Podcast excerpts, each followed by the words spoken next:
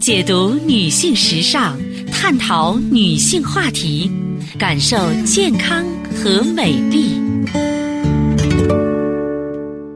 女人花摇曳在红尘中，女人花随风轻轻摆动，只盼望有一双温柔手，能抚慰我内心的寂寞。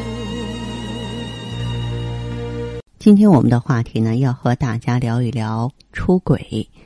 莎士比亚曾经说：“谁做了绿色妖魔的俘虏，谁就要受到愚弄。”而不少婚姻学家和文学家都习惯将外遇视为婚姻的绿色妖魔。如果一种生活模式长期不变，难免会感到乏味啊，渐渐的由熟悉习惯转为淡漠，就像顿顿不变的吃着一种美味也会腻烦一样。这个时候，人们的注意力就容易被新奇目标所吸引。但无论出于什么理由，无论背叛者还是被背叛者，都不应该轻易的对外遇屈服。为什么要说这个呢？因为可能大家伙都知道，现在各大头条都在讨论某著名导演出轨这件事儿，而他的娇妻呢，堪称是绝代佳人，是不是？我也这么认为啊。有的时候也和办公室的同事们八卦几句。所以我觉得在这里呢，也给大家扒一下吧。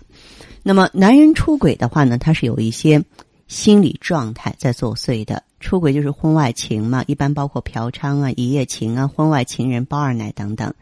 可以说这些都是不道德或违法的行为，应该给予谴责或者是法律制裁。但是你就算谴责了、制裁了，今天你还是不能解决问题，反而愈演愈烈。究竟是什么原因呢？那么可以说，呃，作为专家，曾经总结出出轨的心理因素有这么几个方面：一个就是好奇心理，这好奇心理人皆有之。在性的方面，男人更具有探索精神。如果仅仅在夫妻之间进行探索，那么就会将合法的婚姻呢，这个进行的比较多彩。但是也有一些控制能力比较弱的男性。在老婆是这样的，别的女人会是怎样的呢？这种未知之谜的吸引下，就会出现婚外性行为了。如果发现与别的女人在一起啊，跟与老婆在一起没什么两样，或者是不如老婆，而且还会引发一些麻烦，那么他可能就会就此罢手了。但他如果发现野花的味道确实不一样，而他又有一定的经济能力或魅力的话，他就可能沉迷其中了。第二呢，是冒险心理。所谓啊，这个妻不如妾，妾不如婢，婢不如偷啊。这个后两句呢，就是冒险心理的一种写照。通常呢，男人比女人更富有冒险精神。倘若用在夫妻生活上，也许能够创造出一些新花样吧，或者说为夫妻生活调动情趣。但若是用在别的女人身上，就会出问题了。那么，有的男人在冒险过程当中就会遇到挫折啊，比方说能力丧失了。染上可怕的疾病了，嗯，可能呢，这个回归家庭的时候就困难重重了啊！我就遇到过这样的情况啊。咱们这个有女性朋友，就是我们的会员，然后她的先生染上了带状疱疹，真的就是毅然决然的离婚了啊！我觉得挺惋惜的。那么有的男人呢，以冒险为乐，那就危险了；还有个别男人呢，只有在冒险中才能获得快感。他可能就屡犯不改了。还有一种就是征服心理，这征服欲男女都有。谈恋爱的时候，男的把女的追到手，或是女的把男的收于石榴裙下，都属于征服心理的满足。结婚之后呢，有些男人为了显示本事，或是为了寻找自信啊，或是因为色心不绝，都会以征服其他女人来满足他的征服欲。征服女人的性呢，它的目的分几个方面，一个是俘获女人的身心啊，再一个呢，只想占有女人的身体。那么还有一个呢，就是显示自己的能力。那还有一些个别现象，就是有些女人喜欢观赏女人的反应，就不同女人的反应啊。那在这方面呢，《金瓶梅》中的西门庆就是一个典型了，对吧？他家中有六房妻妾，还要引人妻女啊，包养娼妓。啊，与西门庆有过关系的女人得有十几个，那他不就是通过不断的征服女人来满足自己吗？越是难到手的女人，就越能激起他的征服欲。那么，再一个就是补偿心理。男人呢，这个出现补偿生理的诱因呢，分以下几种：一个是呢，这个妻子可能在这方面不能满足丈夫，或者说由于这个观念之差的话呢，两个人不和谐；再一个呢，就是妻子呢，或者是说身材相貌啊比较差，年老色衰，伤病致残了；还有呢，就是一种妻子霸道凶恶，严重挫伤丈夫的自尊心。呃，容易让丈夫受到外面的温情引诱啊。那么再就是丈夫要求过强，妻子难以满足。还有一种是报复心理，因为妻子红杏出墙，或是不是处女之身，又或曾经被女性玩弄感情，产生了这种报复心理，来寻求心理平衡。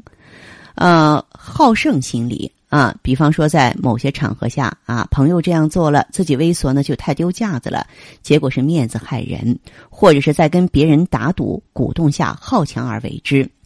还有一种是胁迫心理，就是那种同流合污了。那么，男人的动物性本能是比较强的，大多数动物呢并不是实行一夫一妻制，人的本质上也存在这种动物属性。当社会约束不起作用时，就会露出动物的本来面目。比如说，在别的女人主动追求色诱下，不能够啊经受考验啊，然后呢导致失身失节。还有一种是玩乐心理，一些男人呀受到西方淫乐思潮或行乐思潮或三妻四妾的旧观念的影响，不能够克制淫乐意识和欲望，不能抵御社会上那些歪风邪气的诱惑，道德沦丧，以玩弄女人为乐。有的女性呢，好恶易劳，贪恋钱财，追求享乐，不讲道德，也是导致男人呢出轨的原因。通常呢，从个性来看呢，有三种类型的人呢最容易出现外遇啊。一个是心理不成熟的人，这类人呢通常会把婚姻对象啊当成自己的父母，因为心里没有长大。他们不遵循人与人之间的公平原则，在婚姻中只想索取，不愿意负责，所以只要觉得不满，就会到婚姻之外寻找能关心他的人。生来就喜欢拈花惹草的人，这类人有人格缺陷，需要借着不断的操纵、征服第三者，通过一次次外遇来满足自己永远填不满、抓不住的欲望，获得心理和情欲上的刺激，来暂时安抚心中不安的感觉。他们通常认为人生只是一场游戏，还有那种情商高、稳定性差的人。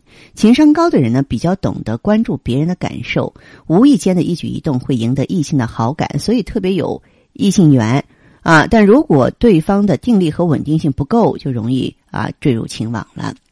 那么三种因素呢，最容易引发婚外情啊，一个是婚姻品质比较低的夫妻。啊，或者在夫妻生活上不和谐者，从深度心理学来解释，某些时刻特别容易发生外遇。比方说，面对危难或遭遇重大失落时，自信心、安全感受到威胁时，啊，或是生活遇到重大转变，像出国留学了、两地分居了，人们需要从感情中寻求安慰，也容易对异性产生好感。